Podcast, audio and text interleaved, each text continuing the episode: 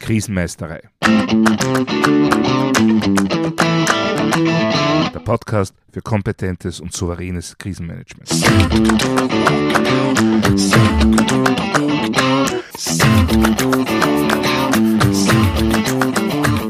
Hallo, ich bin Thomas Prinz von krisenmeistere.at. Ich helfe Verantwortlichen, Krisen souverän und kompetent zu meistern, damit diese nicht zu ihrer persönlichen Tragödie werden. Heute geht es um die Frage, warum wir nicht lernen. Okay, natürlich lernen wir alle jeden Tag immer wieder, aber wenn es darum geht, aus einer durchlebten Krise oder einer absolvierten Krisenübung konkrete Lehren zu ziehen, dann bleiben notwendige und wichtige Lerneffekte leider oft aus. Das Ergebnis, begangene Fehler werden wiederholt und Chancen für Verbesserungen werden nicht wahrgenommen. Und letztendlich bleiben frustrierte MitarbeiterInnen übrig. Frustriert, weil begangene Fehler nicht behoben werden, frustriert, weil einmal erkannte Probleme immer wieder zuschlagen. Und frustriert, weil letztendlich unnötige Risiken eingegangen werden. Das Lernen aus Erlebten hilft uns ja, unser Handeln und unsere Organisation besser anzupassen und vorzubereiten. Je rascher und umfassender ich Lessons Learned nach einer Krise umsetze, umso besser passe ich mich hier an meine Umwelt und an mögliche Herausforderungen an. Also eigentlich sollte die Grundhaltung nach jeder überstandenen Krise oder Übung sein, so schnell wie möglich, aber auch so gründlich wie nötig, evaluieren und daraus lernen.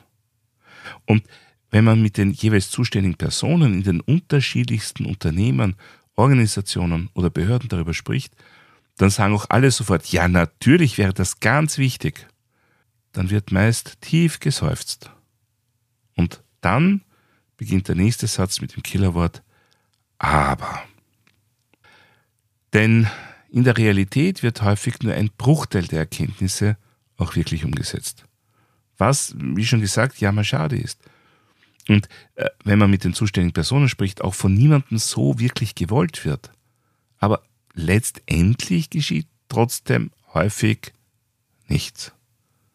Bis die nächste Krise oder die nächste Übung dasselbe Problem unbarmherzig wieder aufzeigt. Dann haben zwar mitunter einige Leute ein Déjà-vu, was aber nicht unbedingt etwas an der grundlegenden Situation ändert. Wenn also eigentlich allen klar ist, dass Lernen aus Erfahrungen extrem wichtig wäre, warum geschieht trotzdem oft nichts? Nun, der Grund, der am häufigsten ins Treffen geführt wird, meiner Erfahrung nach leider meist zu Recht, ist ein massiver Mangel an Zeitressourcen. Krise bedeutet, dass die normalen Abläufe massiv gestört sind, oft sogar für einen längeren Zeitraum. Und im Fall einer Übung sieht es nicht viel besser aus, im Gegenteil da kommen oft auch noch die Anstrengungen für die Vorbereitungen dazu. Wenn dann alles überstanden ist, dann drängen sich verständlicherweise die eigentlichen Routineaufgaben wieder in den Vordergrund. Oder anders formuliert, Alltag frisst Aufarbeitung. Und dabei erlebe ich oft, dass die Betroffenen sogar ein schlechtes Gewissen haben und es ihnen klar ist, dass das kein guter Weg ist. Aber der allgemeine Termindruck wird halt durch Krisen und Übungen nicht unbedingt reduziert, außer man hat bei der Krisenbewältigung so schlecht gearbeitet, dass man, wie es so schön heißt, jetzt out of business ist. Ja, mangelnde Zeit ist und bleibt also der Nummer eins Grund für mangelndes Lernen aus Erlebten. Das bedeutet aber im Gegenzug, wenn ich eine Übung plane, ohne im Vorhinein bereits Zeit für die Aufarbeitung einzurechnen und zu fixieren, ja, dann kann ich mir im Wesentlichen die Übung gleich sparen. Und für die Bewältigung einer Krise bedeutet das, es ist erst dann vorbei, wenn die gesetzten Maßnahmen evaluiert worden sind und die Ergebnisse eines strukturierten After-Action-Reviews in der Organisation auch zurückgeführt worden sind.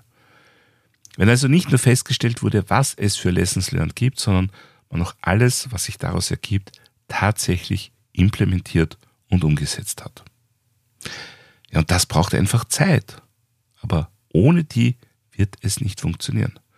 Ohne diese Zeit werden Fehler und Gefahren wieder und wieder auftauchen. Ja, aber leider ist genügend Zeit alleine nicht immer der alleinige Erfolgsfaktor. Auch deshalb, weil in einem gewissen Prozentsatz der Fälle der Zeitmangel leider auch eher eine Ausrede als eine faktische Gegebenheit ist. Denn Lernen bedeutet häufig auch, sich bzw. irgendetwas zu verändern oder sich einzugestehen, dass man etwas vorher nicht gewusst oder nicht optimal gemacht oder organisiert hat. Und so wie manche Leute ein Glas halb voll und andere wieder dasselbe Glas halb leer sehen, genauso sind manche Menschen nahezu euphorisch etwas gelernt zu haben und manche peinlich berührt bis verleugnet, dass etwas vielleicht doch anders ist, als sie es vorher angenommen oder gewusst haben. Das passiert meist nicht einmal bewusst, aber es passiert und leider gar nicht mehr so selten. Also schauen wir uns diese Fälle jetzt etwas genauer an. Welche Mechanismen greifen da? Warum läuft es so, wie es läuft? Nun, da ist zunächst einmal die Angst, versagt zu haben. Oder zumindest nicht optimal gehandelt oder funktioniert zu haben. Jetzt kann ich mit dieser Angst, dieser Sorge konstruktiv umgehen und genau analysieren, was gut war und was ich wie verbessern könnte. Also ein stinknormales After-Action-Review machen. Oder ich versuche zu vermeiden, dass mein Mangel öffentlich erkannt wird. Dann ist alles wichtiger als ein After-Action-Review. Vor allem, wenn letztendlich eh alles noch einmal gut gegangen ist, dann hilft es solchen Menschen, möglichst rasch zum Alltag zurückzukehren und möglichst nichts in Frage zu stellen. Ja, letztendlich ist dieser Mechanismus nichts anderes als ein Vertuschen von möglichen Problemstellungen. Aber hey, wenn wir uns direkt nach der Übung oder der tatsächlichen Krise freundschaftlich selbst auf die Schulter klopfen und sagen können, wir haben es überstanden, da muss das doch reichen, oder? Speziell unsichere Führungskräfte mit schwachem Leadership machen das sehr gern. Denn so leben sie mit der Illusion, dass sie nicht in Frage gestellt werden. In Wirklichkeit ist das natürlich kompletter Schwachsinn. Denn wenn eine Führungskraft in einer Krisensituation nicht führt oder nicht führen kann, dann bekommen das zumindest alle direkten und indirekten Mitarbeiter ihnen hautnah mit und erkennen das Manko meist auch ziemlich rasch und sehr genau. Die klassischen selbstgefälligen Floskeln der Führung danach tragen dann eher zur innerlichen Kündigung als zur tatsächlichen Vertuschung der Führungsschwäche bei. Nur das erkennen die betroffenen Führungskräfte selbst meist nicht. Ähnlich wie diese Form des Vertuschens tritt auch ein fast impulsives Rechtfertigen immer wieder auf. Man hätte ja alles richtig gemacht oder richtig machen können, aber irgendwer anders oder irgendwelche absolut nicht vorhersehbaren Umstände haben verhindert, dass man so wie geplant heroisch und überaus erfolgreich aktiv werden konnte. Oder es war in Wirklichkeit alles ganz anders, als es von allen anderen, allen Beobachtern und überhaupt und generell dargestellt wird. Solche Personen finden sich dann auch häufig in der Opferrolle wieder. Vorschläge, etwas aus dem Erlebten zu lernen, werden dann oft wie ungerechtfertigte Vorwürfe behandelt. Man ist ja perfekt, nur die Krise war es nicht. Oder die Übung. Oder irgendwer anders. Das eigene Verhalten wird weißgewaschen, man sieht sich über allen Zweifel erhaben. Ja, sehr häufig handelt es sich hier um Menschen, die wirklich motiviert und von ihrer Sache überzeugt sind. Dieses Notfall- und Krisenmanagement vielleicht auch wirklich für wichtig halten, aber sich selbst halt auch für besonders kompetent. Und da haben wir dann meistens den Haken. Kompetenz ist halt mitunter auch mehr eingebildet als tatsächlich vorhanden. Lernen wäre hier ein probates Mittel zur Abhilfe. Nur wenn ich selbst davon überzeugt bin, perfekt zu sein, dann tue ich mir halt schwer zu akzeptieren, dass ich auch nur irgendetwas an mir oder meinen Planungen verbessern könnte oder sollte. Ich lebe dann also in der fixen Überzeugung, dass meine Vorbereitungen, meine Maßnahmen optimal sind. Jegliche Aktivität, die dieses Selbstbild zerstören könnte, wird dann schnell als Ressourcenvergeudung oder schlichtweg als inkompetent oder unnötig abgetan. Leider kann so eine Einstellung mitunter auch ganze Teams oder Abteilungen betreffen. Ausgehend von einer tatsächlichen oder informellen Führungskraft kann sich das dann sogar derart verfestigen, dass es einiges an Arbeit braucht, um sie behutsam aufzuweichen und diese Menschen quasi abzuholen und in ein lernendes System einzubinden. Nur dieser Aufwand ist dann auch dringend notwendig.